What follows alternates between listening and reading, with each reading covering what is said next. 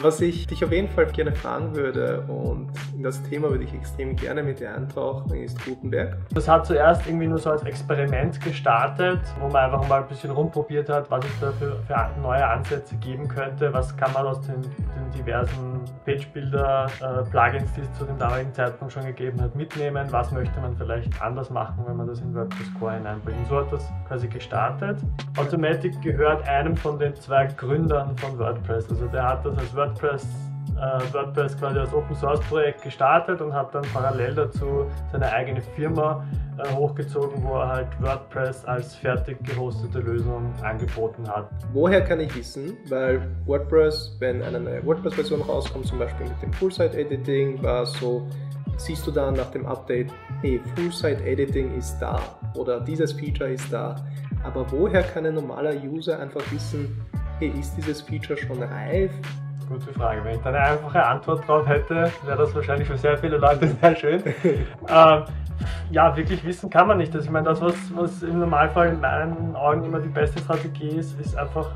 Jetzt haben wir das Full-Site-Editing. Ich finde das total spannend, dass der Blog-Editor sehr viel mehr Möglichkeiten dem Editor in die Hand gibt. Also dass man jetzt gerade mit Full-Site-Editing sehr viel Dinge vom Layout und der Gestaltung und Farben und Typografie und so weiter und so fort direkt im Backend von, von WordPress äh, machen kann, ohne so wie früher programmieren zu müssen, ohne PHP, CSS und so weiter zu verstehen. Mit großer Macht kommt auch große Verantwortung. Sprich, wenn man dem User all diese Gestaltungsmöglichkeiten in die Hand gibt, gibt man ihm halt auch sehr viel Macht, Dinge kaputt zu machen, nicht schön zu machen und so weiter. Glaubst du, wird es in Zukunft überhaupt noch Bedarf an Teams geben? Herzlich willkommen bei der neunten Episode des Podcasts. In dieser Episode besucht uns Thomas Kräftner und der Thomas, der ist in der WordPress Community, glaube ich, schon seit Anfang an dabei in Wien, auf jeden Fall schon jahrzehntelang gefüllt, wahrscheinlich stimmt das auch schon. Thomas ist selbstständiger Webdeveloper mit einem hundertprozentigen Fokus auf WordPress. Deswegen habe ich sehr viele Fragen an dich, weil es gibt sehr viele technische Themen, in die wir einfach abdriften könnten. Aber Thomas, könntest du dich bitte kurz in deinen eigenen Worten vorstellen? Also herzlich willkommen und bitte. Ja, hallo, mein Name ist Thomas Kräftner. Ähm, ich bin, wie du schon gerade gesagt hast, äh, selbstständiger Webentwickler, habe mich irgendwie in, ähm, jetzt mittlerweile eigentlich komplett auf WordPress spezialisiert, wobei innerhalb von dem dann noch einmal mit einem Fokus auf ähm, Projekte, die irgendwie mehr Individualentwicklung erfordern, also ähm, ja, viel Custom Plugin und Theme Development, wo halt quasi man nicht von der Stange Sachen verwendet, sondern wirklich ganz individuelle Anforderungen individual entwickelt braucht. Das ist irgendwie so mein Fokus. Ähm, ich bin nebenbei auch noch in der WordPress-Community recht aktiv.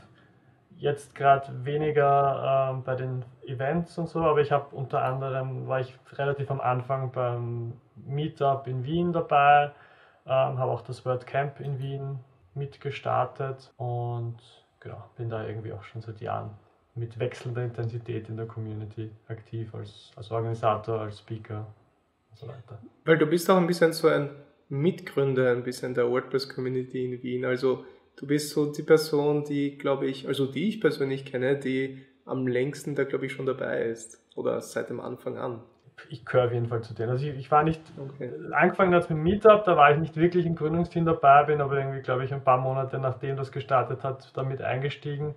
Und beim WordCamp war ich wirklich beim ersten dabei, genau, ja. Ähm, cool. Weil ich glaube, mittlerweile von den Leuten, die damals angefangen haben, bin ich jetzt, glaube ich, einer, der da noch am, am aktivsten ist, genau. Aber ja, wie auch immer. Es ist um, ein ähm, Team-Effort und es freut mich, dass da immer viele verschiedene neue Leute auch dazukommen und so. Was ich dich auf jeden Fall gerne fragen würde und in das Thema würde ich extrem gerne mit dir eintauchen, ist Gutenberg.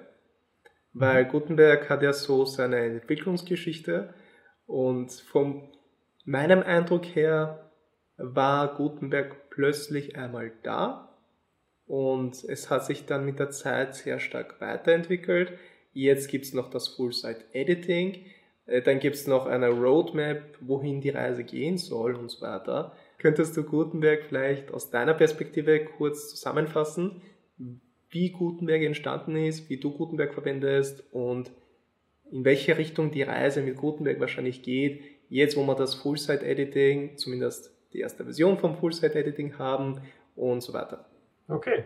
Ja, also soweit ich mich daran erinnere, äh, hat das Ganze irgendwie so begonnen, dass WordPress im, im klassischen Editor ja irgendwie ein, ein sehr, ähm, soll ich sagen, lineare Inhaltseditor hatte, der irgendwie mehr an, an, an so klassische Texteditoren wie, wie, Word, äh, wie Word oder so erinnert haben. Ähm, und das ist dann irgendwie mit, mit zunehmender Entwicklung des Internets, wo dann halt immer mehr interaktive und ausgefallene Layout-Sachen interessant geworden sind, hat das dann irgendwie nicht mehr so gut alle Anforderungen erfüllt, weswegen dann irgendwie die Ära der, der Page-Builder äh, gestartet hat, wo irgendwie zig verschiedene Firmen versucht haben, die Editing-Experience in WordPress mit so Page-Bildern zu, zu verbessern oder mehr Layout-Möglichkeiten einzubauen. Und ja, dann kam halt irgendwann der Punkt, wo, wo WordPress als Projekt quasi erkannt hat, okay, das wollen echt verdammt viele Leute, das scheint wohl was Wichtiges zu sein. Ähm, vielleicht wäre es irgendwie sinnvoll, die Editing Experience in WordPress selbst einmal zu überarbeiten. Das war so in meiner Wahrnehmung quasi die Entstehungsgeschichte von, vom Blog Editor. Ähm, wie das Ganze dann äh, gestartet hat, ich glaube, das hat so eine kleine Vorgeschichte. Es gab zuerst, bevor im WordPress-Projekt eigentlich äh, der Blog-Editor gestartet hat, gab es so ein sehr ähnliches Projekt bei Automatic für, für WordPress.com. Die haben so einen alternativen Editor. Ähm, ich kann mich jetzt, warte mal, wie hat der geheißen? Calypso, glaube ich. Ähm, gehabt, ganz kurz, äh, damit ich da ganz kurz reinschaue, falls Leute Automatic noch nicht kennen, das oh, ist ja. so die kommerzielle Firma von WordPress. Also es gibt WordPress.org, das ist das Open Source Projekt und es gibt WordPress.com und das ist ein Projekt von Automatic.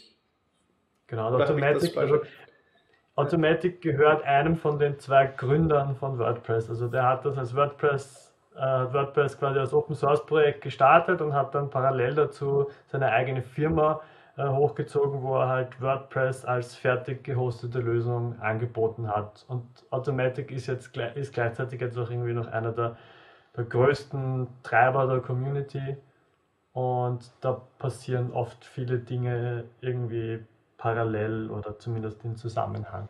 Und Automatic hat dann viele Plugins aufgekauft, wie WooCommerce und. Sie haben viele entwickelt, sie äh, haben viele aufgekauft. Sie sind einfach einer der größten, wenn nicht der größte, eigentlich der größte Player im, im ja. WordPress-Ökosystem. Kurze Unterbrechung in eigener Sache. Dafür habe ich mir jetzt extra für euch ein Hemd angezogen und zwar geht es um die WordPress Community Gruppe. Also in den Kommentaren bekomme ich schon relativ viele Fragen bezüglich WordPress Support, konkrete Fragen zu Projekten und so weiter. Deswegen mache ich jetzt eine WordPress Community Gruppe. Ich habe euch vor ein paar Wochen befragt, welche Tools ihr so verwendet und die Mehrheit hat sich für Discord entschieden. Deswegen wird das eine Discord Community Gruppe sein. Die ist gerade im Aufbau Dort wirst du Antworten auf deine WordPress-Fragen bekommen, du wirst konstruktives Feedback zu deinen Projekten bekommen und es wird auch Online-Sprechstunden geben, wo du einfach teilnehmen kannst, deine Fragen stellen kannst oder einfach zuhören kannst, welche Fragen andere Teilnehmer haben. Das heißt, es ist kostenlos, du musst einfach nur den Link unten anklicken, die Gruppe ist gerade im Aufbau. Deswegen wirst du eine E-Mail bekommen mit dem Link zu dem Discord-Channel, sobald diese online ist. Aber klick unten den Link an, dort kannst du dich in die Warteliste eintragen und sobald die Gruppe online ist, bekommst du diese E-Mail. Dann geht es jetzt weiter mit dem Video. Okay, passt. Äh, Calypso ja, hast du gesagt, war da. Äh, ähm, war genau, es gab da glaube ich schon mal vorher so ein Projekt bei Automatic, wo sie eben versucht haben, diese Editing Experience ein bisschen zu, zu optimieren. Aus dem ist dann dieses Gutenberg-Projekt entstanden, was dann eben schon wirklich in WordPress.org, in dem Open Source Projekt angesiedelt war. Und das hat zuerst irgendwie nur so als Experiment gestartet ähm, wo man einfach mal ein bisschen rumprobiert hat, was es da für, für neue Ansätze geben könnte, was kann man aus den, den diversen ähm, Page-Builder äh, die es zu dem damaligen Zeitpunkt schon gegeben hat, mitnehmen, was möchte man vielleicht anders machen, wenn man das in WordPress Core hineinbringt. Und so hat das quasi gestartet. Gutenberg war anfangs eigentlich eher so eine Art Forschungsexperimentierprojekt, ähm, also ich kann mich irgendwie erinnern, beim World Camp Europe in, in Paris im Jahr, keine Ahnung, lange her, äh, wurde das quasi das erste Mal so, so vorgestellt. Und es hat sich dann aber relativ schnell gezeigt, dass das eigentlich äh, ganz interessant ist. Und dann ist das dann ist das diesem Experiment irgendwann einmal, ohne dass es da wirklich so einen Moment gab, plötzlich ein, ein, ein Entwicklungsprojekt innerhalb von WordPress Core geworden. Genau, das war irgendwie so die, Entwicklungsgeschichte, soweit ich mich da äh, daran erinnere, beziehungsweise wie ich das wahrgenommen habe. Und die, das Ganze ist irgendwie in Phasen vonstatten gegangen. Also der erste Schritt war quasi mal äh, nur den, den Content Editor zu überarbeiten, also dass man statt dem klassischen Editor, wo man einfach seinen Text hineinschreibt, diesen neuen blockbasierten Editor hat. Das war irgendwie so die erste Phase. Und jetzt in den letzten Jahren hat sich das irgendwie immer weiter ausgebreitet und größere Teile von WordPress übernommen. Also am Anfang war es wirklich nur der, der Content von einem Post. Dann später kamen so Sachen wie das Widget auch aus Block, Blöcken ausgebaut wurden dazu. Ähm, das Menü ersetzt wurde, mittlerweile eben Full-Site-Editing, wo man das komplette Layout der Seite, das Theme und so weiter auch aus Blöcken ausbaut. Also das breitet sich irgendwie langsam aus und ersetzt quasi immer mehr Teile von WordPress und bringt sie in diese, diese Block-Denkweise hinein. Aber dadurch, dass WordPress jetzt so groß geworden ist oder dass so viele Webseiten mit WordPress betrieben werden, ist ein bisschen so das Problem, dass es WordPress schon jahrelang gibt und damals wurde alles mit PHP und so weiter das Ganze entwickelt, mit dem alten Editor und das Ganze. Aber die Technologien, die schreiten ein bisschen voran. Und damit WordPress dann mithalten kann mit den moderneren CMS, also mit den Content Management Systemen, ähm, kann, also ist WordPress mehr oder weniger gezwungen, da sich laufend weiterzuentwickeln. Aber dadurch, dass es schon so groß ist und so verbreitet ist, können die Entwickler bei WordPress einfach nicht sagen, so, hey, wir machen jetzt einen harten Cut, also wir unterstützen das nicht mehr und das ist der neue Editor, weil so haben wir das entschieden oder das ist der neue äh, Page Builder in WordPress und das alte gibt's nicht mehr, weil das ganze Ökosystem mit allen Plugins schon so stark auf WordPress aufbaut und die Kompatibilität wird dann einfach nicht mehr da, wenn die einen harten Cut machen, so, hey, wir haben jetzt das neue Ding entwickelt, der neue Page Builder, der ist Gutenberg, das alte gibt's nicht mehr. Deswegen muss es, deswegen ist dieser Prozess von der Entwicklung von Gutenberg so lange und so stückweise schreitet das voran, weil einfach nicht von 0 auf 100 umgeswitcht werden kann. Und da hat, äh, da hat äh, WordPress dann auch eine Roadmap für Gutenberg. Und so hätte ich das jetzt verstanden, wieso es jetzt nicht von heute auf morgen umgeswitcht wurde. Und was halt so ein bisschen so das Problem von WordPress ist, einfach wegen der Menge oder wegen der Anzahl an Installationen auf der ganzen Welt müssen die sehr vorsichtig sein, was sie implementieren, wie die das machen und in welchem Tempo. Wie siehst du das von deiner Seite? Ich finde das sehr spannend, dass du, dass du das quasi so, so wahrnimmst, als ob das gerade, das irgendwie so langsam vonstatten geht, weil meine Wahrnehmung wäre eigentlich das genaue Gegenteil. Also ich finde, dass Gutenberg da extrem schnell in dieses äh, WordPress-Ökosystem hineinfährt gerade. Ähm, Eben gerade deswegen, weil du, wie du sagst, WordPress eigentlich immer sehr daran interessiert war, Backwards-Kompatibilität zu erhalten, alte Webseiten nicht kaputt zu machen und irgendwie äh, jegliche Änderungen immer ganz langsam und vorsichtig hineinzutragen, damit eben nicht äh, ähm, alle paar Monate alles komplett über, den Haufen geworfen wird. Ähm, ist jetzt natürlich immer subjektiv, aber ich finde ehrlich gesagt, dass das äh, noch schneller hätte das auf keinen Fall passieren dürfen, weil es ist, finde ich, jetzt schon so, dass eigentlich bei so gut wie jeder Version irgendwelche in meinen Augen doch recht großen Veränderungen stattfinden. Ähm, also ich würde sagen so oder vielleicht sogar eine Spur langsam, auf keinen Fall schneller wäre mein, wär mein Standpunkt zu dem Ganzen. Ja, ähm, also wie du schon richtig gesagt hast, also das ist alles subjektiv, ob schnell oder langsam ist. Ähm, ich bin das erste Mal, ich weiß nicht wann, wo, weil am Anfang wurde Gutenberg als Plugin zur Verfügung gestellt und dann wurde erst in den Core der, der neue Editor, der Blog-Editor reingemerged. Das war schon vor, keine Ahnung, drei, vier Jahren oder sowas. Ja. Wo Gutenberg zum ja. ersten Mal auf die Welt gekommen ist. Ja, 2018 ja. kann das sein? Ich weiß, es ist auf jeden Fall schon einige Jahre her, dass, Gut, dass es begonnen hat mit Gutenberg. Das stimmt also, schon, ja. Das, deswegen ist es so in meinem Kopf so, hey, es ist ein bisschen so ein langsamer Prozess, um alles zu entwickeln, um damit alles backwards kompatibel ist, damit alles, damit die WordPress-Webseiten einfach nicht zusammenbrechen ja. bei einem Update. Aber so wie du das gesagt hast, äh, stimme ich dir zu, weil jetzt vor allem mit dem Full-Site-Editing und so weiter kommen mit jedem WordPress-Update mit jeder neuen Version neue Gutenberg-Features dazu. Und deswegen hm, ist die Wahrnehmung so da, dass es halt jetzt schnell voranschreitet, das Ganze. Und ich, ich glaube, es kommt dabei sehr darauf an, aus welcher Perspektive man das Ganze betrachtet. Ähm, als jemand, der quasi ein neues WordPress-Projekt beginnt und dem vielleicht noch irgendwelche Features fehlen, die gerade erst in Entwicklung sind, für den kann das natürlich alles nicht, nicht, zu schnell, äh, nicht schnell genug gehen. Genauso, wenn man, wenn man eher Webseiten macht, die, die sehr kurzlebig sind, also keine Ahnung, für irgendwelche Events, wo man die Webseite macht, dann, dann ist das Event vorbei, dann kommt die Webseite weg und es kommt eh wieder eine neue Webseite. Vielleicht. Ähm, da kann man natürlich kann es einem nicht schnell genug gehen, weil wenn man sowieso neu anfängt, dann fängt man halt mit dem an, was gerade der Status quo ist. Ähm, ganz anders ist das halt, finde ich, wenn man Webseiten ähm, hat, die, die schon älter sind, die es vielleicht schon seit zehn Jahren gibt, ähm, die in einer Zeit begonnen haben, ähm, wo der ganze, die ganze Art und Weise, wie WordPress aufgebaut und funktioniert hat, einfach noch anders war, wo vielleicht noch irgendwelche Plugins in Verwendung sind, die essentiell sind, äh, aber die nicht wirklich mit dem Blog-Editor kompatibel sind. Ähm, oder wenn man einfach extrem viel Inhalte schon in einer Webseite drinnen hat, weil ich meine, okay, bei einer kleinen Firmenwebseite hat man vielleicht eine Handvoll Seiten, aber bei irgendwelchen größeren Unternehmen kommt man ja schneller mal auf tausende Seiten.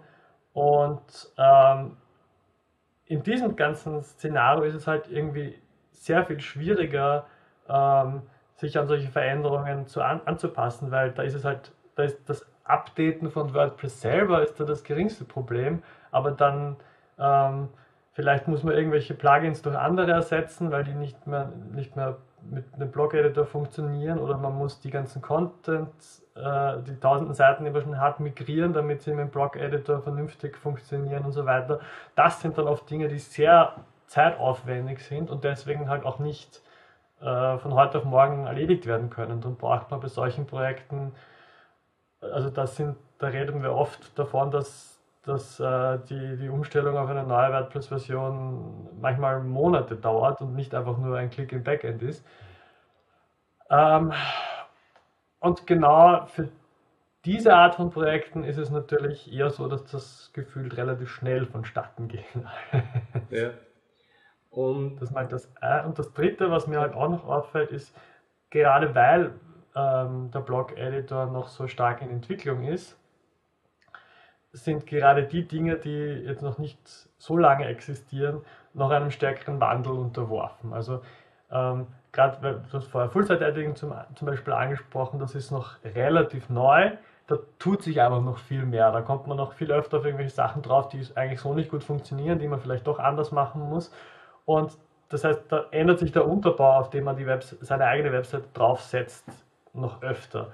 Da muss man dann halt auch vorsichtiger sein. Bei dem reinen Inhaltsbearbeiten mit den Blöcken, da haben wir mittlerweile, finde ich, einen relativ stabilen Status erreicht. Das kann man verwenden, da kann man sich darauf verlassen, dass sich das nicht mehr allzu dramatisch verändern wird. Das sind halt alles so, so Überlegungen, die einerseits Geschmackssache sind und andererseits halt auch extrem davon abhängen, in welchem Kontext man das alles verwendet. Weil das ja, halt in einem sehr breiten Spektrum an, an Projekten eingesetzt werden kann, von kleinen ein-Personen-Blogs, die als Hobby betrieben werden, bis riesengroßen Corporate-Webseiten, wo unzählige andere Systeme dranhängen mit vielen Editoren und Unmengen an Inhalt und so weiter. Und das, ja, das sind halt sehr unterschiedliche Use Cases. Ja, da bin ich voll bei dir. Also von dem, wie ich, äh, wie ich Gutenberg verwendet habe, habe ich auch das Gefühl, der Blog-Editor an sich ist schon relativ stabil. Also mit dem kann man schon coole Sachen umsetzen. Aber beim Full-Site-Editing, da halte ich noch meine Finger weg, bevor ich da irgendein Projekt noch umsetze, weil es dann noch ein bisschen tricky ist, das zu verwenden und in Projekten im großen Stil einzusetzen. Aber jetzt zum Beispiel, wenn wir uns von der Rolle der Developer, also von der Programmiererrolle ein bisschen distanzieren und sagen wir mal, wir schlüpfen jetzt in die Schuhe von normalen WordPress-Usern, die einfach nur Webseiten bauen. Woher kann ich wissen, weil WordPress, wenn eine neue WordPress-Version rauskommt, zum Beispiel mit dem Full-Site-Editing, war so, siehst du dann nach dem Update, hey, Full-Site-Editing ist da oder dieses Feature ist da. Aber woher kann ein normaler User einfach wissen, hey, ist dieses Feature schon reif? Darf ich das safe verwenden? Wird sich viel ändern? Weil irgendwie kann man es nicht wissen, aber wenn es mit einem Update rauskommt, als das Feature ist schon da, dann gehen die meisten Leute wahrscheinlich davon aus, hey, es ist schon ausgereift, dass man das im, im großen Stil verwenden kann. Aber im Endeffekt kann sich dann noch vieles ändern. Also wie kann man ungefähr wissen, ob es safe ist zu verwenden oder nicht? Gute Frage. Wenn ich da eine einfache Antwort drauf hätte, wäre das wahrscheinlich für sehr viele Leute sehr schön. ähm, ja, wirklich wissen kann man nicht. Also ich meine, das, was, was im Normalfall in meinen Augen immer die beste Strategie ist, ist einfach auszuprobieren. Man kann das Feature ja aus, äh, mal ausprobieren und schauen, äh, funktioniert so, wie ich das brauche. Ähm, Gibt es noch irgendwelche Dinge, die, die nicht gut funktionieren oder die, die für meine Anforderungen nicht passen? Das ist mal irgendwie, finde ich, das Offensichtliche. Dann, ähm, gerade Full-Site-Editing Editing ist ja lange Zeit quasi schon drinnen gewesen in WordPress Core, aber noch mit dem Beta-Label. Also ich meine, wenn ich auf irgendeinem Feature noch eindeutig drauf sehe, dass das eine Beta-Version ist, dann ist das schon ein relativ starker Indikator, dass man da sich im produktiven Einsatz das dreimal überlegen sollte, ob man das schon, schon machen möchte. Ähm, ja, das sind irgendwie so die, die die offensichtlichen Dinge, die man, ähm, die man glaube ich, machen kann. Ähm, generell ist es, glaube ich, halt auch wie bei jeglicher anderen technischen Entscheidung immer die Frage, möchte man immer am Bleeding Edge sein und die aktuellsten, neuesten, äh, heißesten Dinge sofort ausprobieren oder möchte man lieber ein bisschen warten, schauen, bis sich die Aufregung gelegt hat und äh, schauen, was dann überbleibt ähm, und lieber die die alten, langweiligen und bewährten äh, Lösungen einsetzen, das ist auch wieder eine Geschmackssache. Also ich bin da mehr ein, ein bin sehr interessiert an den neuen Dingen, aber beim Produktiveinsatz bin ich da eher vorsichtig und setze lieber mal auf die alten, bewährten, langweiligen Lösungen, wo ich weiß, dass die funktionieren und schon alle Kinderkrankheiten ausgebügelt worden sind. Ähm, das, das, erinnert mich ein bisschen so an, das erinnert mich ein bisschen so an äh, Developer an sich, weil, okay, weil du gesagt hast, okay, okay, mag ich Bleeding Edge, die neueste Technologie verwenden und so weiter. Ähm, es gibt ja immer wieder neue Technologien. Jetzt ist das große Thema AI. Es wird wahrscheinlich eine AI-Developer-Welle aufkommen oder sowas. Und WordPress und WordPress Development an sich ist für die, ich sage jetzt mal unter Anführungszeichen, modernen Entwicklern oder die Bleeding Edge Entwicklern jetzt überhaupt nicht so sexy an sich. Also das ist eher so das alte Ding, was stabil ist, was gut läuft, aber man kann mit anderen Sachen, sage ich mal, viel coolere, dynamische, ähm, keine Ahnung, Artificial Intelligence Geschichten machen, was auch immer diese Buzzwords jetzt sind. Äh, lange Zeit waren das auch diese JavaScript Frameworks und so weiter und WordPress baut ja halt sehr stark auf PHP auf. Und das, wo du jetzt das gesagt hast, so, hey, man sollte lieber warten und vielleicht nicht gleich das Neueste verwenden, das mich ein bisschen erinnert, so, hey, das ist eigentlich so, wenn man sich das anschaut, wieso sich jemand entscheidet, WordPress-Developer jetzt konkret zu werden, ist das dann auch ein bisschen so diese Angehensweise. So, hey, ich nehme etwas, was sich schon jahrzehntelang etabliert hat, was gut äh, läuft, was eine starke Community hat, was stabil läuft und all diese Sachen und nicht jetzt das Neueste vom Neuen, um, um damit einfach nur Projekte umzusetzen. Also das hat, an das hat mich da ein bisschen das erinnert. Aber damit ich das Thema oder damit wir das Thema jetzt Gutenberg ein bisschen abschließen, jetzt haben wir das Full-Site-Editing. Danach, was, es fehlen ja noch aber einige Features, welche in der Roadmap drinnen sind, wie zum Beispiel Mehrsprachigkeit. Und ich weiß jetzt nicht konkret, welche Features noch. Es werden wahrscheinlich Nächster Schritt soll Collaboration sein. Also, dass okay. man gemeinsam mehrere Leute an einem, äh, in den Inhalten arbeiten können, das soll die nächste Phase sein und dann soll Mehrsprachigkeit kommen. Das ist so der Plan, der momentan auf der Roadmap steht. Und jetzt müssen wir mal warten, bis Full-Site-Editing ausgereift ist und dann kommen die anderen Features oder die anderen Milestones dann dazu. Ja, genau. Also sind also wir so gesehen bei der Hälfte der Gutenberg-Entwicklung oder dauert das noch länger? Finde ich, also ich meine, Hälfte, keine Ahnung, weil, ganz ehrlich, ich meine, das ist, der ist Software, die ist nie fertig, insofern ja. wenn die nächsten zwei Schritte vorbei sind, werden sich wieder neue Schritte ergeben. Ähm, mhm. also ja. so gesehen. Aber ja, wir sind da jetzt schon, also wir sind in dieser Blogwelt, sind wir da jetzt schon zumindest ein paar Schritte drinnen.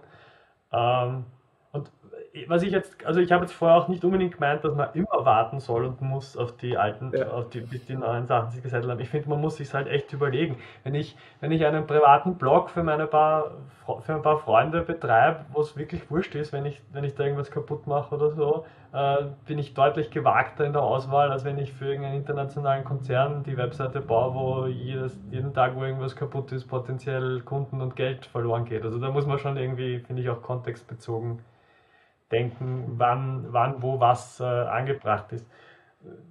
Bevor wir irgendwie jetzt mit dem Blog-Thema äh, ganz weitergehen, was mir da irgendwie in Zusammenhang, gerade eben bei diesem, man muss sich überlegen, wofür und für was, im, im Kontext von Blog-Editor noch sehr wichtig ist, wo ich auch schon bei WordCaps darüber geredet habe und so.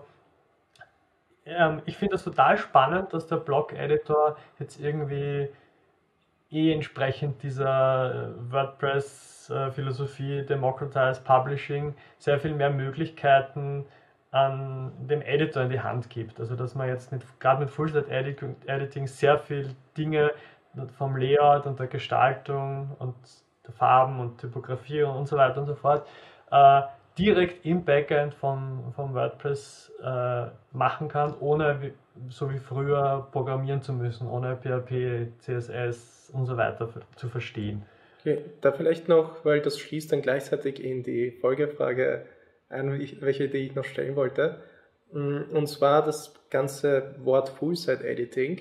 Es wird halt jetzt von vielen Leuten verwendet aber was bedeutet für dich Full-Site-Editing oder wie verstehst du das? Was, man, was kann man alles damit machen? Was ermöglicht dir das?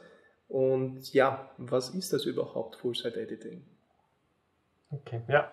Also bisher war es ja in WordPress so, dass man quasi das, das gesamte Layout der Seite, wo man Widgets platzieren kann, wo man ein Menü platzieren kann, wo dann der Inhalt von meinem Post reinkommt, das wurde alles in den Themes definiert und zwar in PHP Templates.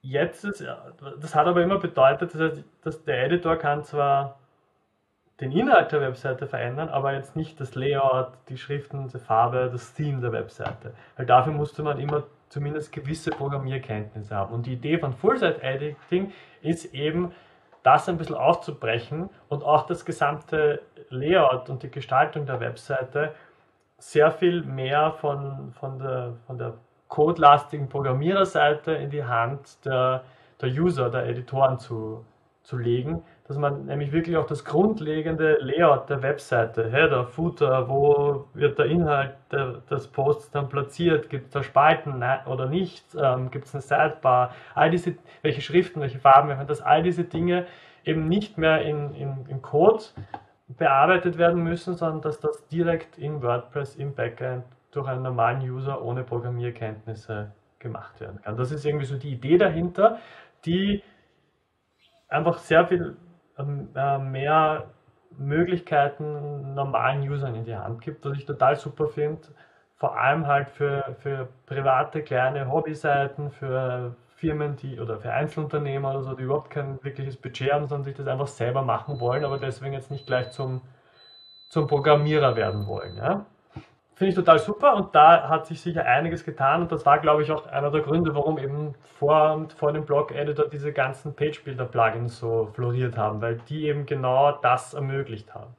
Was ich persönlich für meine Arten von Projekten da halt ein bisschen problematisch finde, ist, dass ähm, das quasi so im Sinne von mit, mit, großer, mit großer Macht kommt auch große Verantwortung. Sprich, wenn man dem User all diese Gestaltungsmöglichkeiten in die Hand gibt, gibt man halt auch sehr viel Macht, Dinge kaputt zu machen, nicht schön zu machen und so weiter. Sprich, jetzt ist man halt als, als jemand, der eigentlich nur den Inhalt bearbeiten möchte, also Text und Bilder in die Webseite stellen, war einfach gesagt, äh, öfter auch in der Situation, dass man gestalterische Entscheidungen treffen muss. Und wenn man das möchte, ist das schön, aber oft möchte das ein User vielleicht gar nicht oder möchte es, aber sollte es besser nicht, weil er kein sehr talentierter Designer ist. ähm, und gerade in, sage ich einmal, größeren Webseiten hat man halt öfter die Situation, dass man da mehr Arbeitsteilung hat. Also dass es da irgendwie Konzepter und Designer gibt, die sich einmal eine Seitenarchitektur überlegen, die ein, ein, ein Design ausarbeiten, das dann irgendwie auch der Corporate Identity oder dem Corporate Design von irgendeiner Firma entspricht und dass das quasi mal von einem Team, das sich wirklich mit dem gut auskennt, gemacht wird und dann die, die Benutzer, die das tagtäglich mit Inhalten befüllen, sich eben genau mit diesen ganzen Fragen der Gestaltung nicht mehr beschäftigen müssen. Und das ist etwas, was ähm, in, in, mit dem Blog-Editor teilweise ein bisschen verwaschen wird. Also dass da einfach nicht mehr ganz klar diese, diese Trennlinie zu ziehen ist, sofern man das möchte.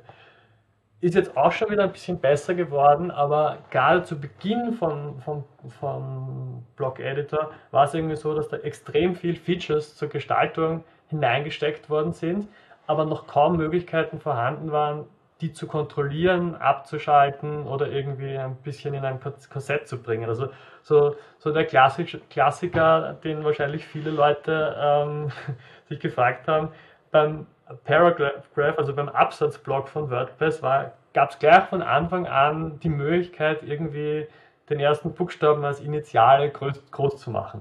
Ist eine nette Idee, kennt man aus Büchern, schaut sicher nett aus, aber um ehrlich zu sein, wenn das nicht ganz speziell in dem Design deiner Webseite drinnen ist, ist das jetzt echt nicht was, was etwas, was die meisten Leute nicht brauchen. Da hat es zum Beispiel Jahre gedauert, bis es eine Möglichkeit, eine saubere Möglichkeit gab, das auszuschalten.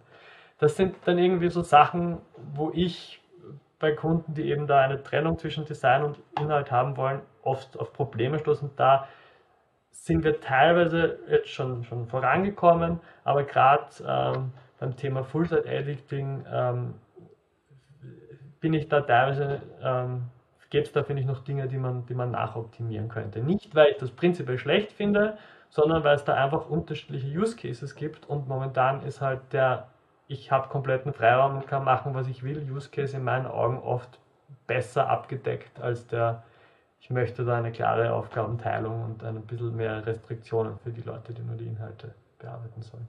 Ja.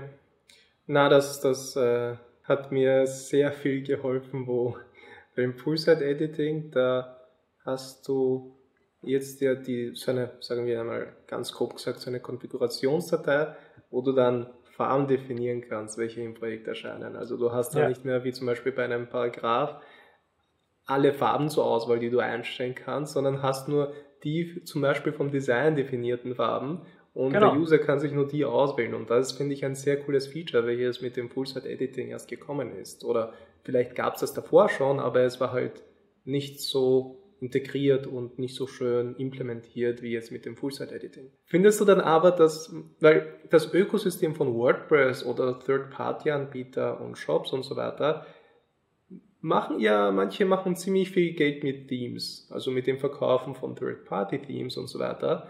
Jetzt, wie sich Gutenberg entwickelt mit dem Full-Site-Editing und so weiter, glaubst du, wird es in Zukunft überhaupt noch Bedarf an Themes geben oder werden dann die meisten Leute einfach nur fertige, ich sage jetzt mal, Layouts zum Importieren für den Full-Site-Editor erstellen und dass Themes an sich obsolet werden? Ja, das ist eine interessante Frage, die, die heftig diskutiert wird in den letzten Jahren. Ich muss ganz ehrlich sagen, ich habe da nicht so wirklich eine ausgeprägte Meinung dazu, weil ähm, also die Aufregung, die bei dieser ganzen Debatte oft ähm, zutage tritt, ist letztlich eigentlich eine mehrheitlich wirtschaftlich begründete, dass halt einfach Sim-Shops Angst haben, dass ihr Businessmodell den Bach runtergeht. Das tut mir natürlich sehr leid für die, ähm, für die Firmen, die da ihr Businessmodell haben. Ähm, und ich hoffe für die, dass die irgendeinen Weg finden, da, wenn dem wirklich so ist, dass Sims aussterben, einen anderen, ein anderes Businessmodell irgendwie zu finden. Ob das wirklich der Fall ist, tue ich mir schwer zu prophezeien. Ähm, ich glaube, es wird sich teilweise ein bisschen verschieben, weil ja, wenn man vielleicht keine fertigen Sims mehr verwendet, ähm, gibt es ja trotzdem noch, irgendwo muss ja das Design passieren. Und nicht jeder ist selber ein Designer. Und deswegen, in irgendeiner Form wird es fertige Dinge ge geben müssen, die man einsetzt, ähm, ohne komplett von Null weg selber designen zu müssen. Ob das dann noch Themes sind, wird sich zeigen. Aber es ist ja zum Beispiel das Konzept der, der Block Patterns in den letzten Jahren immer, immer mehr forciert worden. wo man halt so Zusammenstellung, komplexere Zusammenstellungen auf ineinander verschachtelten Blöcken und so weiter in die Seite einfügen kann. Das könnte ich mir zum Beispiel vorstellen, dass das in einer modularen Art und Weise Teile der Aufgabe, die derzeit Themes haben, übernehmen kann. Und da könnte dann eventuell ich mir vorstellen, dass halt ähm, so Theme-Shops anstatt Themes zu verkaufen, dann einfach so Pattern-Libraries äh, zur Verfügung stellen, die ja in gewisser Weise sehr ähnlich sind zu dem, was Themes machen, nur halt auf eine modulare, kleinteiligere Art und Weise. Das könnte ich mir zum Beispiel vorstellen, dass ein möglicher Weg ist, wohin sich das in Zukunft entwickelt.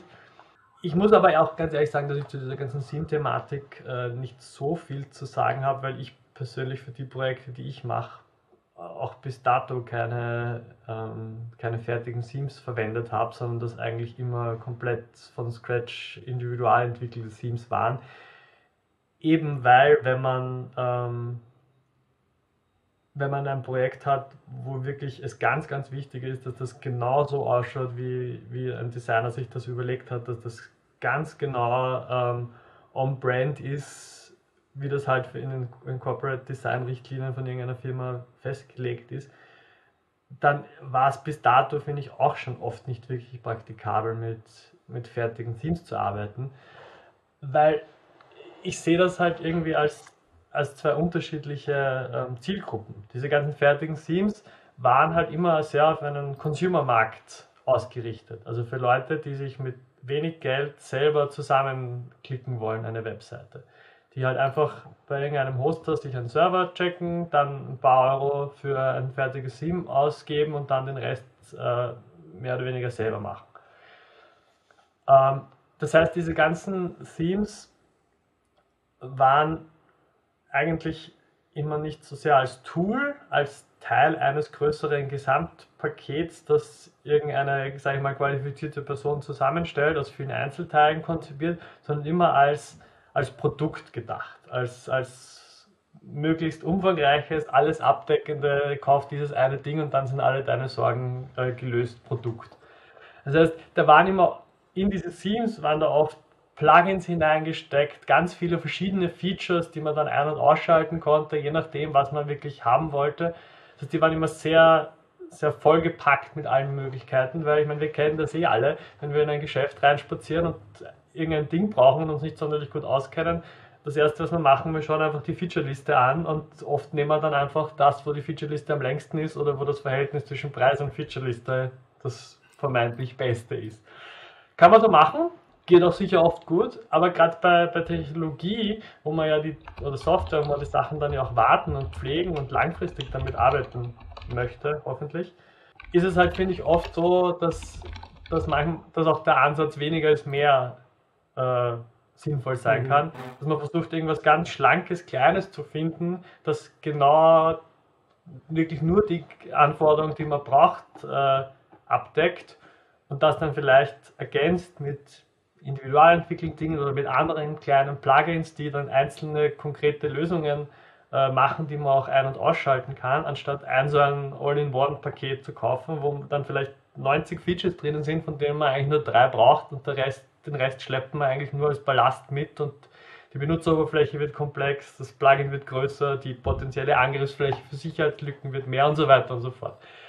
Ja. Das, äh, ähm, und deswegen finde ich das bei den Themes eigentlich auch ähnlich, dass das, dass das spannend ist, dass, ähm, also ich glaube so diese Ära der, der All-in-One-Themes, wo irgendwie noch 27 Funktionalitäten, die eigentlich Plugins sein sollten, mit reingebundelt werden in das Theme, die ist definitiv vorbei. Ja.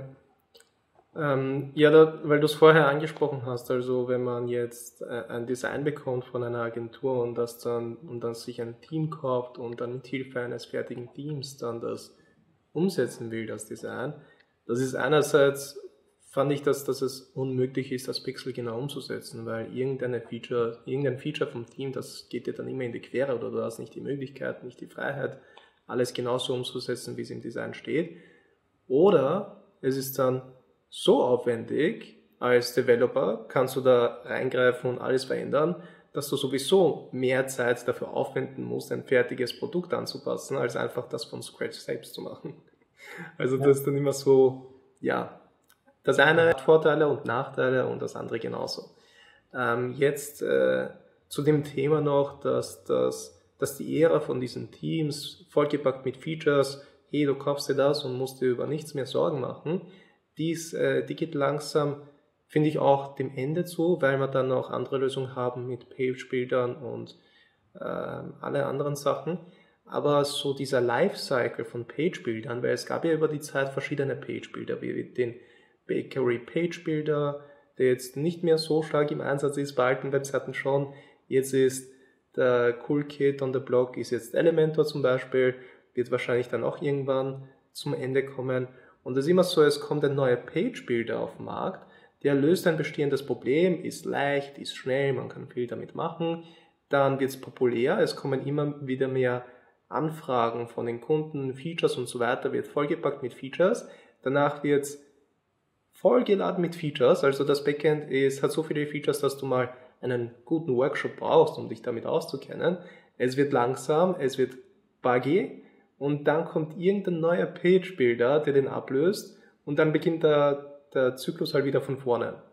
Ähm, was, welche Garantie oder welche Sicherheit haben wir? Ich weiß, es ist gemein, dir diese Frage zu stellen, weil du jetzt nicht im Gutenberg Core Development Team, glaube ich, dabei bist. Ich meine, ich weiß, dass du sehr aktiv bist in, in der Community und im, im Development, auch, glaube ich, für WordPress Core an sich.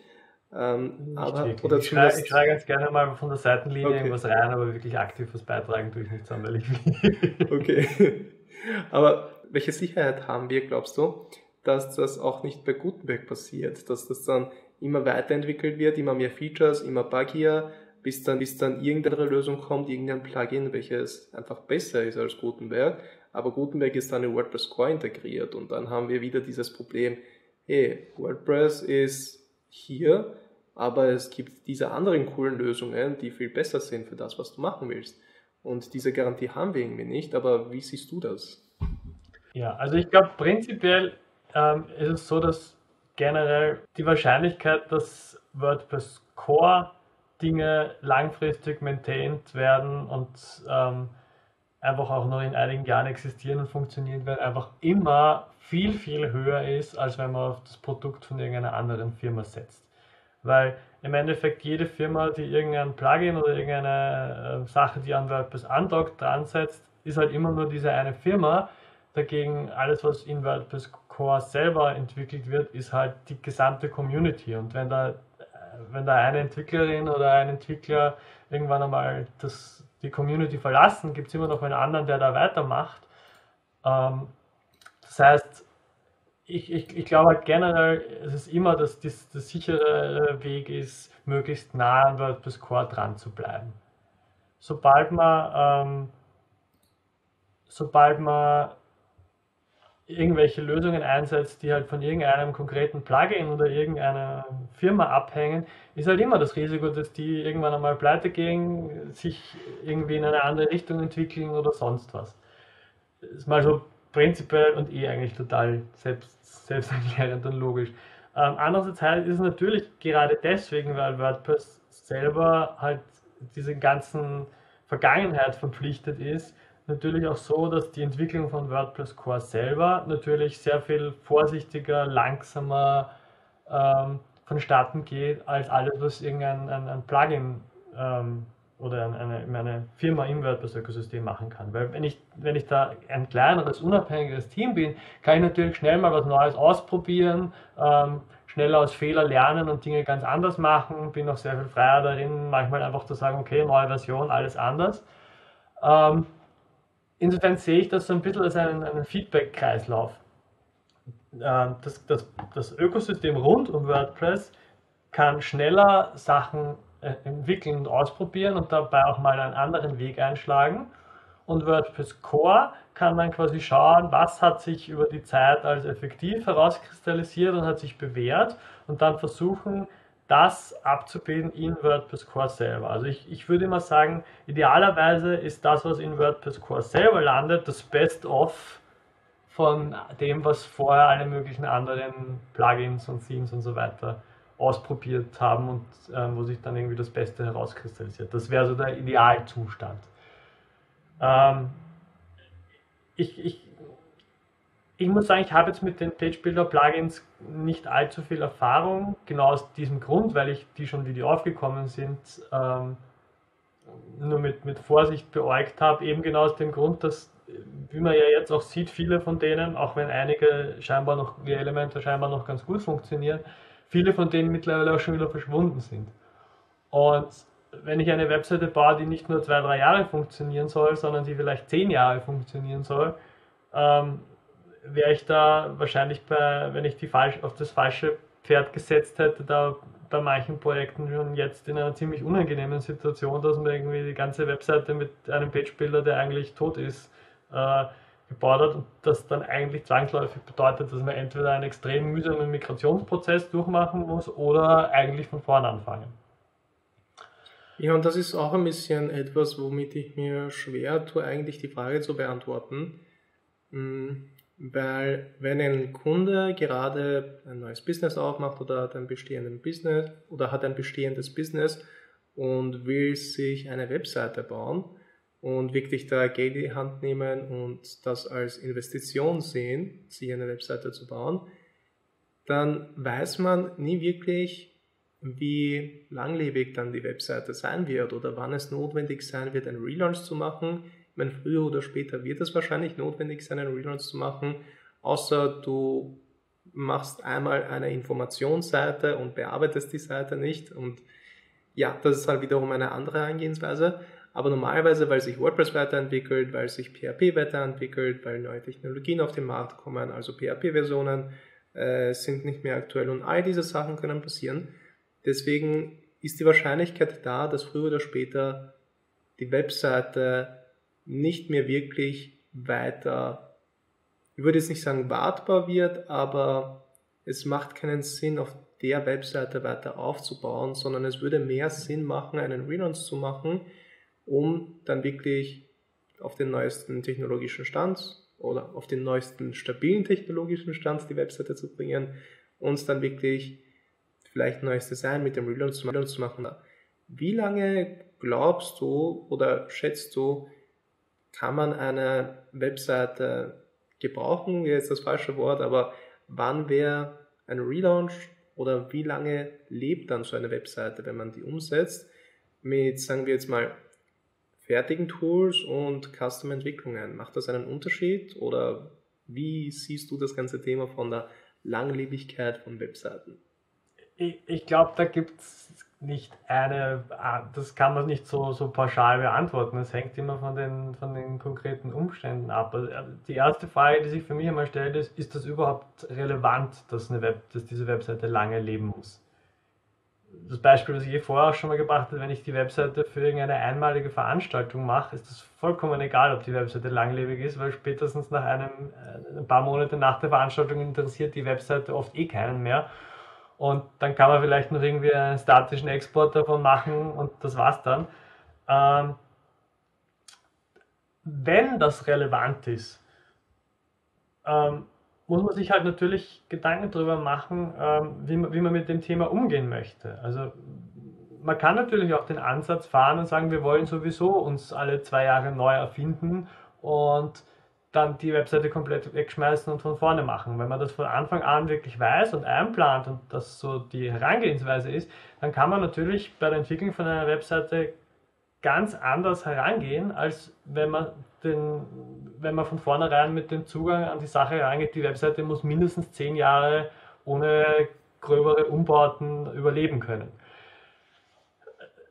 das ist eine Frage, die man nicht, wo man nicht pauschal sagen kann, was ist richtig, was ist falsch. Und das hängt halt immer sehr von, für wen ist diese Webseite ab. Da muss man einfach gut sich unterhalten, gut zuhören ähm, und, ähm, und darauf eingehen. Und, das, und das, das, kann ganz unterschiedlich sein. Also es, ist auch nicht unbedingt an so Dingen wie, wie groß ist die Firma oder so geknüpft, weil es, bei einer großen Firma kann das einerseits bedeuten, die wollen eine Webseite, die möglichst äh, lange lebt. Es kann aber auch genauso gut bedeuten, die haben das Geld, um die Webseite jedes, äh, alle zwei Jahre komplett neu zu machen. Genauso kann es bei einer kleinen Firma äh, oder einem, weiß nicht, einem Einzelunternehmer, einem Handwerker oder so sein, dass der sagt, äh, ich möchte einfach, dass die Webseite, wenn ich sie jetzt schon mache, dann möglichst lange lebt Oder er sagt, ich habe jetzt gerade nicht viel Geld und möchte es deswegen möglichst schnell und billig über die Bühne kriegen. Und wenn das in ein paar Jahren kaputt ist, dann ist das ein Problem, das ich mir in ein paar Jahren überlege. Wer weiß, ob es mein Geschäft in ein paar Jahren überhaupt noch gibt. Äh, ja, also das sind so Fragen, die man stellen muss und das ist jetzt eigentlich auch kein technisches Problem, sondern das ist eigentlich ein, ein mhm. wirtschaftliches ähm, Projektmanagement-Problem, wie auch immer, was man einfach mit dem jeweiligen Kunden oder, oder für wen halt auch immer die Webseite ist, klären muss. Wenn, auch wenn das die eigene Webseite ist, muss man sich das auch mit sich selber klären und einfach drüber nachdenken, was da der Plan ist. Ähm, ja, und wenn man, wenn man jetzt der Serviceanbieter ist oder der Dienstleister, der dann die Webseite umsetzt und für die Kunden realisiert, und wenn man merkt, hey, der Kunde sieht das eher als eine einmalige Investition und auch existiert die Webseite in alle Ewigkeiten, sollte man das auch als Dienstleister hier in dem Fall auch klar dem Kunden kommunizieren, wie das ausschaut, was das bedeutet.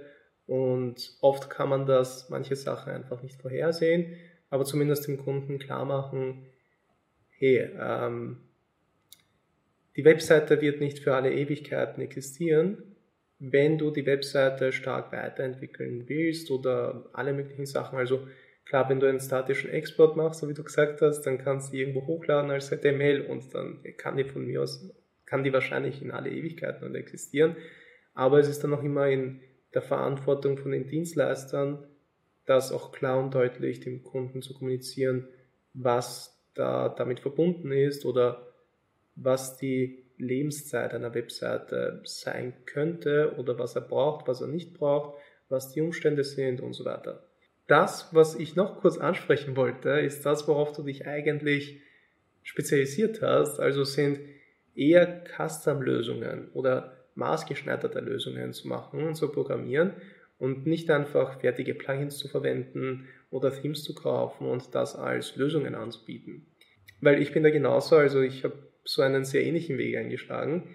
Aber was war deine Motivation, das so zu machen und jetzt nicht einfach zu sagen, hey, der Kunde hat dieses Problem, es gibt ein fertiges Plugin dafür, ich nehme das, bastel das ein bisschen um und verkaufe das als eine fertige Lösung?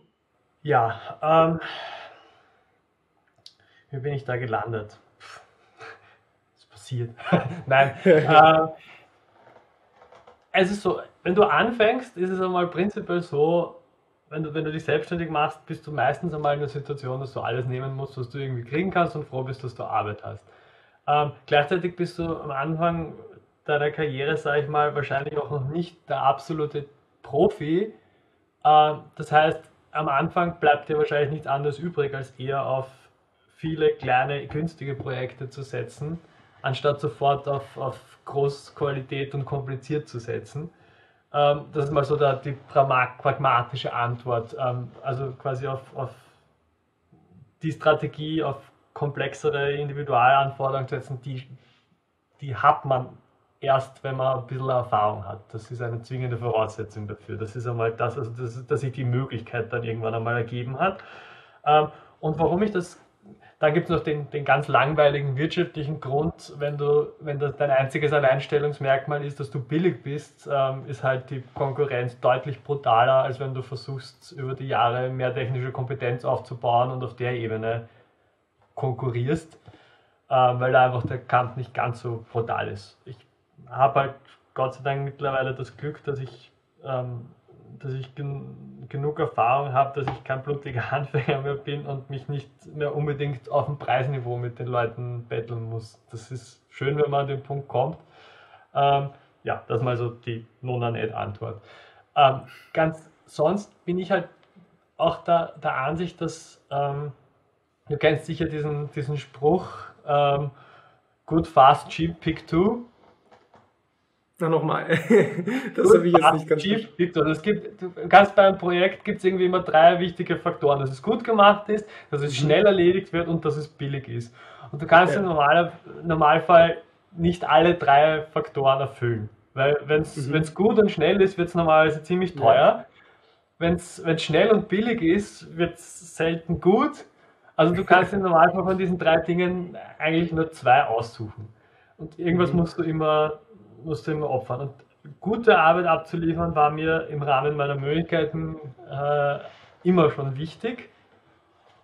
Und ähm, darum habe ich mich da halt einfach irgendwann mehr, mehr darauf äh, konzentriert, das zu machen. Und dann hat sich das halt irgendwie mit den, mit den Kunden ergeben. Wobei ich auch dazu sagen muss, dass mit dem, mit dem schnell und billig ist halt auch oft so, ähm, so eine Frage, über welchen Zeitraum betrachtet.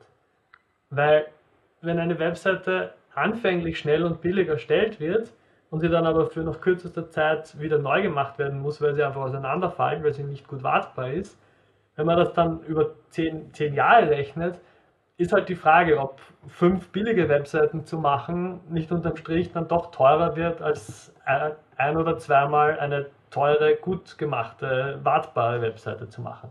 Muss nicht sein, kann aber oft sein, dass das dann unterm Strich sogar, sogar billiger wird. Das ist mal das eine. Das zweite, was glaube ich, weil du gerade angesprochen hast, ähm, dass bei vielen Leuten im Kopf das immer noch so funktioniert, dass, dass eine Webseite so wie ein Flyer ist, den man einmal macht und dann ist der fertig. Das ist halt einfach nicht so. Eine Webseite ist ein, ein lebendes Ding, das ständig Updates braucht, gepflegt werden muss, mit Änderungen in WordPress Core irgendwie mithalten muss und so weiter. Sprich, eine Webseite ist nie fertig. Das äh, muss man manchen Leuten erst klar machen, aber das ist einfach so. Eine Webseite ist nie fertig. Wenn man sie nicht pflegt, dann verfällt sie einfach mit der Zeit. Hält nicht mit der Technik mit und so weiter. Das heißt, man muss sich einfach um eine, um eine Webseite kümmern und das ist eigentlich viel, viel wichtiger, als wie, wie das Ganze am Anfang abläuft, weil mal schnell diese Webseite zu erstellen ist eine Sache, aber sie dann wartbar zu machen ähm, und zu halten, ist viel schwieriger. Und also, wenn du ganz kurz das, also ganz kurz zusammenfassend, da, weil, keine Ahnung, also ein paar Mal bin ich schon in das Gespräch reingekommen, okay, äh, WordPress hat ja den Ruf, äh, schnell und günstig eine Webseite zu machen, aber dann kommst du dann teilweise, hast du dann solche Anforderungen oder solche Wünschen von Kunden, wo du merkst so, äh, boah, also es ist machbar, es ist auf jeden Fall machbar, es ist halt nur zeitintensiv, wenn es gescheit gemacht werden soll. Also eben dieses Dreiergespann, welches du vorher erwähnt hast. Kurz zusammenfassend äh, wird es wahrscheinlich so sein, dass es immer davon abhängt, was genau der Kunde will, wie er das umgesetzt, umgesetzt hat, was die Umstände sind, welches Budget ist da und je nachdem, was es dann ist, kann man sich entscheiden, was die beste Lösung ist. Und ich will jetzt auch nicht sagen, hey, fertige Lösungen mit Plugins sind schlecht oder Nein, hey, es gibt nur Custom-Lösungen sind die besten. Ich, habe, ich will auch nicht behaupten, dass du das jetzt gesagt hast oder sowas, sondern ich wollte es mal nur zusammenfassend erwähnt haben. Und es ist immer abhängig von den Umständen, wenn ich das jetzt korrekt verstanden habe. Auf jeden Fall. Ein, ein Nachsatz mhm. dazu noch, wenn man irgendwie nicht in der schönen und aber auch äußerst seltenen Situation ist, dass Zeit und Geld egal sind, äh, dann muss man halt pragmatisch sein. Und da hilft auch oft einfach nicht nur darüber zu reden, was hätten wir gern, sondern auch, was für ein Budget haben wir zur Verfügung. Wenn man diese zwei äh, Dinge gleichzeitig betrachtet, dann muss man halt manchmal einfach pragmatisch sagen, genau so, wie ihr euch das überlegt habt, geht sich das in dem Budget einfach nicht aus. Das ist nicht möglich. Das kann man, selbst wenn man das versucht, in dieses Budget zu quetschen, kann man es nur so pfuschig machen, dass damit keiner glücklich wird. Da hilft es dann, finde ich, oft einfach klar zu sagen, das geht nicht, so, aber gehen wir noch mal einen Schritt zurück, überlegen wir, warum will das jemand so haben, was ist das Ziel, was dahinter steht, weil eine Webseite ist ja eigentlich so gut wie nie ein Selbstzweck. Man möchte irgendwas erreichen, irgendwas verkaufen, mehr Leute erreichen und so weiter. Und wenn man dann, oft wenn man dann einen Schritt zurückgeht und sich das eigentlich zugrunde liegende Ziel und Problem anschaut, findet man dann vielleicht oft eine andere Lösung, die zwar vielleicht nicht so perfekt ist, wie das man von Anfang äh, im was man am Anfang im Auge hatte, aber die dasselbe Ziel in einem anderen Umfang vielleicht, aber doch dasselbe Ziel erfüllt und sich leichter umsetzen lässt. Manchmal einfach, weil manche Dinge mit WordPress einfach sind und manche Dinge schwierig sind. Und wenn man da einen pragmatischen Ansatz äh, nimmt und sich das überlegt, wie können wir das Ziel möglichst effizient und einfach umsetzen, ohne stur darauf zu beharren, dass das genau so gemacht werden muss, wie sich das jemand am Anfang vielleicht vorgestellt hat, dann ist das oft auch eine gute Idee, wenn man damit sehr viel effizienter ans Ziel kommen kann. Finde ich mega cool über alle Themen, die wir, über die wir heute geredet haben. Langsam kommen wir dann schon leider zum Ende der, der Episode. Ähm, eine Story mag ich nur kurz erwähnen, weil das eine ziemlich interessante Story ist. Äh, und zwar hast du mal ein ähm, Erweiterungsplugin für Yoast geschrieben und dann wurde das von, wenn ich das richtig in Erinnerung habe, von Yoast übernommen und ist jetzt im WordPress äh, Plugin Repository frei verfügbar zum Download. Kannst du das ein bisschen so kurz erzählen, die Story? Ja, so ungefähr so. Also es passt eigentlich relativ gut zu dem, was ich jetzt gerade gesagt habe, dass man sich einfach überlegen muss, wie man effizient an Sachen herangeht. Also ähm, ich hatte damals einfach das Problem, dass ich bei einem Kunden äh, eben noch vor Blog Editor Zeiten sehr stark auf, auf äh, Advanced Custom Field gestellt, gesetzt hatte und das aber mit manchen Features von Yoast nicht gut harmoniert hat, weil das einfach die Daten nicht gesehen hat. Ähm, dann habe ich irgendwie geschaut, was kann man da machen, habe ähm, im Plugin Repository ein Plugin entdeckt, das das prinzipiell macht, aber irgendwie in einem sehr rudimentären Feature-Set gemacht hat. Und dann habe ich mir eben gedacht, äh, mein Kunde möchte das, mein Kunde zahlt das auch. Ähm, haben mir trotzdem überlegt, ist es jetzt effizient, das komplett von, von Null weg neu zu schreiben für meinen Kunden oder ist es vielleicht schlauer, da auf eine Lösung, die es schon gibt, die quasi schon ein bisschen was davon anbietet, auf das ich aufbauen kann, äh, zu setzen. Und dann habe ich mir das eben angeschaut und habe gesehen, ja, das kann man so erweitern, wie ich mir das vorstelle, ähm, wie ich das brauchen kann und habe das einfach einmal für den Eigenbedarf für mein Kundenprojekt äh, umgeschrieben. Und wie es dann fertig war, habe ich mir gedacht, okay, eigentlich bin ich sicher nicht der Einzige, der das brauchen kann. Es wäre doch ganz nett, das irgendwie wieder ähm, zurückzugeben an die Community. Gleichzeitig weiß ich aber auch aus Gesprächen mit anderen Leuten, dass ein, ein Plugin im Plugin Repository zu haben, das Plugin zu programmieren, ist in gewisser Weise oft das geringste Problem, ähm, sondern es sind dann einfach die, der Support und die, die Pflege und, und so weiter, eh wieder Thema Wartung, oft sehr, sehr zeitaufwendig. Und mir war einfach klar, dass ich das als einzelner Freelancer nicht abdecken kann oder will.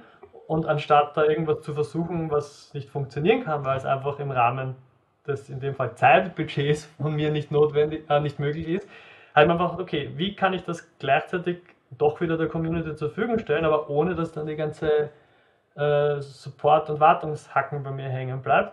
Und dann habe ich einfach einmal ähm, die Entwickler von Advanced Custom Fields und, und Yoast, weil das eben diese zwei Plugins miteinander verbunden hat, angeschrieben und gefragt, hey Leute, ähm, ich würde das hergeben, vorausgesetzt ihr nehmt es dann und kümmert euch drum. Und das hat Gott sei Dank super funktioniert. Yoast war ganz begeistert von der Idee. Die haben, das, haben dann mit mir nochmal drüber geschaut. Wir haben dann noch gemeinsam ein paar Dinge feingetuned und dann habe ich ihnen das einfach in die Hand gedrückt und mich dann auch relativ bald äh, wieder verabschiedet aus, aus der Pflege von dem Plugin und habe damit jetzt eigentlich auch seit Jahren nichts mehr zu tun. Ähm, ich weiß auch gar nicht, um ehrlich zu sein, weil ich es bei dem Kunden von mir selber mittlerweile gar nicht mehr brauche, äh, wie, wie, sich dieses Plugin entwickelt hat. Aber das ist auch, finde ich, okay so, weil das ist ja gerade das Schöne an einer Open Source Community, dass da einfach Dinge teilt und dann das auch mal weitergegeben wird und dann kümmert sich wieder wer anderer drum. Hauptsache es, es wird irgendwie weiter gepflegt und existiert weiter. Also das war einfach eine schöne Geschichte. Ähm, also das Plugin ist, glaube ich, ACF Yoast Glue oder so. Wie bitte? Das, das Plugin, das heißt, glaube ich, ACF Yoast Glue, Glue oder sowas. Ja, also die genau, Verbindung, so Schnittstelle genau. von Also ACF und Yoast. Also falls ihr das mal schon verwendet habt, dann hier bitte. Der Thomas war dafür verantwortlich. Aber ja, wenn, wenn irgendwas nicht passt, bitte nicht bei mir beschweren. Ich habe damit seit Jahren nichts mehr zu tun. Du bekommst nur die Credits. ein bisschen, vielleicht. Am Ende stelle ich dann noch immer ein paar Bullet-Fragen, also drei, um genau zu sein, und damit ich die Leute ein bisschen so äh, äh, besser kennenlernen können. Und die erste Frage sag einfach das erste, was dir einfällt. Die erste Frage wäre, WordPress und Web-Development und das Ganze, was du jetzt machst, gibt's nicht. Was würdest du alternativ als Beruf ausüben? Keine Ahnung, um ehrlich zu sein. Wahrscheinlich auch irgendwas mit, mit an einer Schnittstelle zwischen Technik und Kreativität, aber was genau, müsste ich länger drüber nachdenken. Okay. Ähm, was ist das nervigste WordPress-Feature? Das nervigste WordPress-Feature. Für mich als Entwickler ist oft die Backwards-Kompatibilität und der uralte Code das, das nervigste Feature, obwohl das gleichzeitig für die User oft der größte Benefit ist. Und was war dein letzter Aha-Moment bei WordPress? Also wo du geschaut hast, so, oh, das kann WordPress auch? Puh, das war tatsächlich vor zwei Wochen beim, beim WordCamp Wien. Es war nur leider was zutiefst Technisches. Es ging um das Daten, Datenspeichermodell von Gutenberg-Blöcken und das äh, etwas, was mir daran nicht so gut gefallen hat, dass da die Daten als HTML gespeichert werden und nicht in einer rohen, direkt verfügbaren Variante, dass es da mehr Möglichkeiten gibt, das anders zu lösen, als ich dachte, was ich in einem Gespräch mit einem Core-Entwickler herausgefunden habe. Aber ja, die Details sind wahrscheinlich jetzt zu, okay. zu spezifisch hier. Aber es ist bei einem WordCamp mhm. passiert, äh, wo ich mich einfach mit Leuten unterhalten habe, die dort vor Ort waren. Also wenn ihr euch mit WordPress auseinandersetzt, geht zu WordCamps, dort passieren die allermeisten Aha-Momente, für mich zumindest. Cool. Ja, dann vielen, vielen Dank. Ähm, wenn du gerne noch irgendwas von deiner Seite her präsentieren, pitchen möchtest oder einfach, keine Ahnung, vielleicht eine Dienstleistung, deine Webseite oder andere Projekte, ähm, hier wäre jetzt das Spotlight, so hey, bitte go for it. Also von mir irgendwas pitchen habe ich eigentlich überhaupt keinen Bedarf. Das Einzige, was ich sagen würde, ist, wenn, wenn du WordPress verwendest, dann äh, und damit möglicherweise auch Geld verdienst, dann fände ich es schön, wenn, wenn man sich irgendwie in die Community einbringt. Sei es, indem man einfach nur zu WordCamps geht, Vorträge hält, sich in Meetups organisiert oder irgendeiner anderen Form mitarbeiten an dem Projekt, weil das WordPress-Projekt ist immer nur so stark wie die Summe der Einzelteile der Leute, die mit dran arbeiten. Cool. Ja, das wird auch, glaube ich, die allerletzte Frage abschließen, weil dann stelle ich auch immer die Frage, ob es irgendeine finale Message gibt, die du an die Zuschauer und Zuhörerinnen weitergeben magst. Wäre das genau das, was du jetzt gesagt hast, oder würdest du noch gerne was dazu sagen? Ja, das eigentlich das. Geht zu WordCamps, unterhaltet euch dort mit den Leuten, egal aus welchem Grund, sei es aus, weil ihr Jobs sucht, weil ihr Aufträge sucht, weil ihr einfach nur irgendwas lernen wollt oder weil ihr einfach nur nette Leute kennenlernen müsst. Geht's zu WordCamps. Kann ich bestätigen. Passt, dann vielen, vielen Dank für deine Zeit. Hat mich mega gefreut. Äh, bei Fragen bitte alle in den Kommentaren äh, schreiben, falls da irgendwelche Fragen aufkommen könnte ich dir einfach gruppiert zukommen lassen, falls ja, genau ja. spezifisch an dich Fragen kommen und dann bekommst du die Antworten äh, direkt von Thomas. Ähm, ja, vielen Dank, hat mich gefreut und hoffentlich sehen wir uns bald wieder in Real Life. Bitte gerne, hat mir auch Spaß gemacht. Bis bald. Ciao.